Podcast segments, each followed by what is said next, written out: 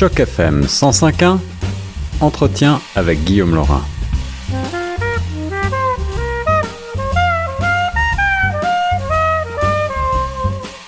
Vous êtes à l'écoute de Choc FM 105.1. Ici Guillaume Laurin avec euh, au bout du fil notre spécialiste de la politique américaine, euh, le professeur Norman Cornett, pour évoquer aujourd'hui la mort du général Soleimani, une semaine de tension euh, qui se s'embrase entre les États-Unis et l'Iran. En sept jours, un enchaînement d'attaques entre les deux États qui se livrent à une lutte d'influence acharnée en Irak notamment, ont abouti à la mort de cette figure puissante du régime iranien et on va euh, voir quelles sont les implications en matière de politique américaine avec le professeur Cornette. Bonjour professeur.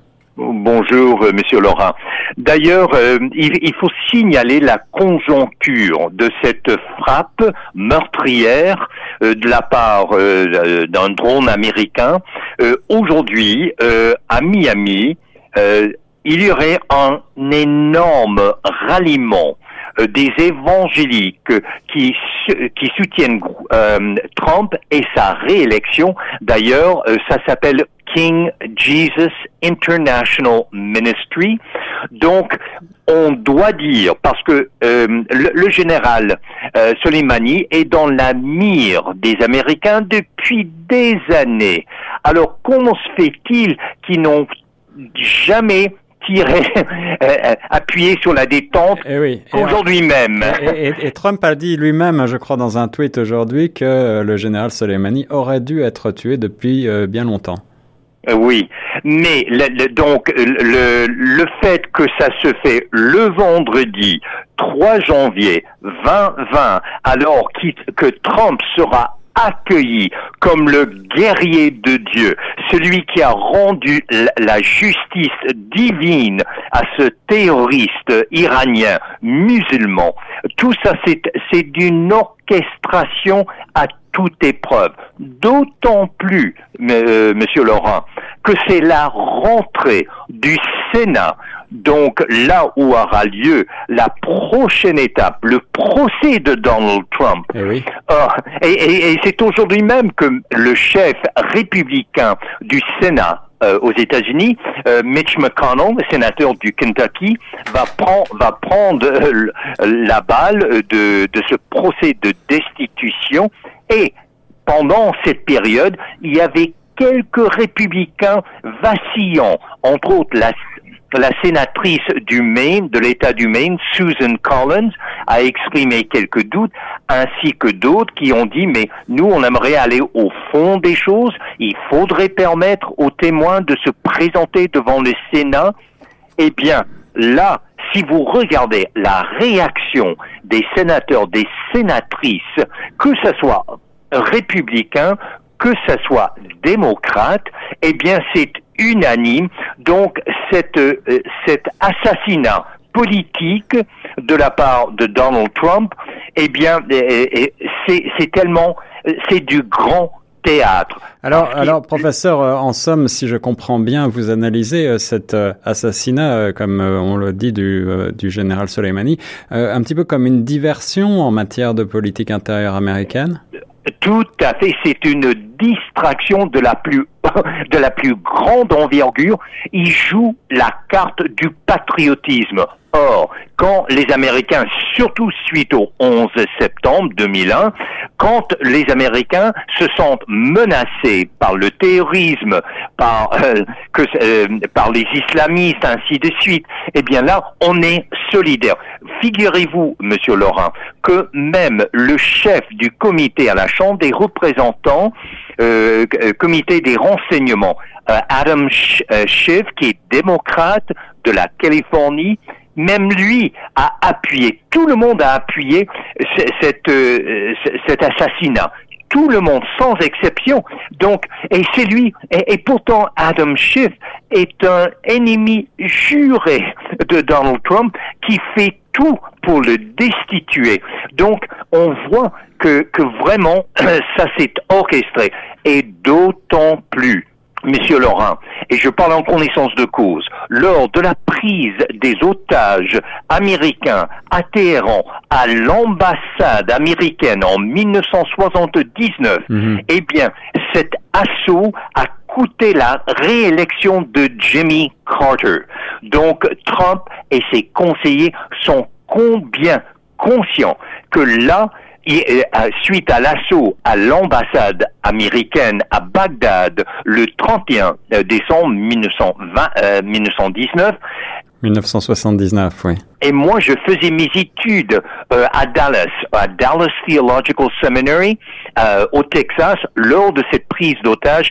Et je dois vous dire, ça a marqué la conscience collective des Américains, des Américaines. Donc, quand on a vu ces images de l'assaut de, de l'ambassade américaine à Bagdad, eh bien, ça nous renvoyait foncièrement psychologiquement à cette honte, à cette humiliation au Moyen-Orient. Or, vous, voyez, et, les experts du Moyen-Orient disent que c'est la plus grande décapitation militaire euh, réussi de la part des Américains, que ça dépasse même Osama Ben Laden, et pour cause, parce que c'était pas seulement le, le, le, plus grand général de l'Iran, mais il y avait également euh, le, de, l'Irak, il y avait Abu al-Muhadi qui, qui, était très impliqué avec les milices, avec euh, les milices euh, chiites euh, là en, en Irak, même s'il est irakien. Donc toute cette influence de l'Iran dans le Bagdad post-Saddam, dans l'Irak post-Saddam Hussein. De plus, une troisième personne était impliquée, qui, qui a perdu la vie, et c'était nul autre que le chef adjoint du Hezbollah au Liban. Alors, trois, trois coups d'une seule pierre.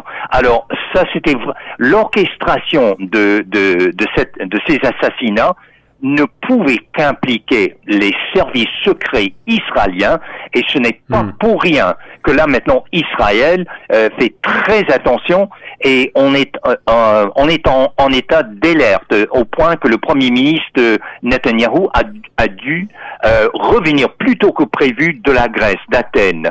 Alors on voit que les enjeux la façon qu'on a orchestré, et même ceux qui ont quitté le cabinet de Donald Trump, John Bolton, pour lui, c'était un coup, mais combien réussi, et de plus, il faut aller au fond maintenant, il faut déstabiliser, voire remplacer carrément le régime en Iran.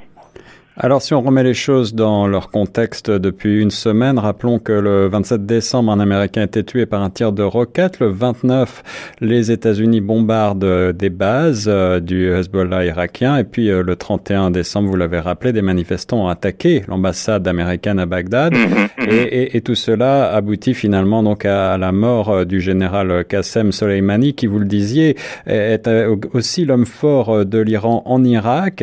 il était visé depuis de nombreuses années. C'était euh, peut-être euh, le numéro un sur la liste américaine. Pourtant, aujourd'hui, Washington euh, explique que Qassem Soleimani préparait une action d'envergure qui menaçait des centaines de vies américaines et que ce serait pour cela que le calendrier eh bien, veut qu'il disparaisse aujourd'hui. Qu'est-ce que vous en pensez, professeur? D'abord, le, le, fait que ces trois chefs étaient réunis dans, une, dans deux voitures et qu'on a qu'on a su qu'ils étaient là tous ensemble. Et je tiens à, signaler que normalement Abu al-Muhadi euh, qui était à Bagdad qui est irakien mais qui parle couramment qui parlait couramment le farsi qui a épousé une femme iranienne qui a deux filles eh bien normalement il se rendait pas à l'aéroport pour accueillir le général Soleimani. Donc on a dû avoir des, accès à des renseignements secrets de la, euh, de, la plus grande importance. Mhm. Euh, or, je, je crois que, que c'était une occasion en or pour les, euh, pour les drones américains et on a saisi l'occasion personne conteste, euh, euh, euh, Monsieur Laurent, personne conteste à quel point Soleimani est, mené des opérations à l'extérieur de l'Iran, mais des opérations meurtrières qui a, a coûté des centaines de vies, y compris des, vies américaines. Mais ceci dit, il faut aussi dire, dans le cas du général Soleimani, qui était l'héros par excellence du, du militaire iranien, c'était pas seulement en Iran qu'il était euh, chef. C'était pas seulement en Irak où il menait les opérations, mais également il orchestrait avec le Liban, avec le, le en Yémen, en Syrie. Donc on parle littéralement de la plaque tournante du militaire iranien et de ses opérations euh, à l'étranger. Donc c'était stratégique, mais on aurait pu faire ça il y a déjà un bon moment.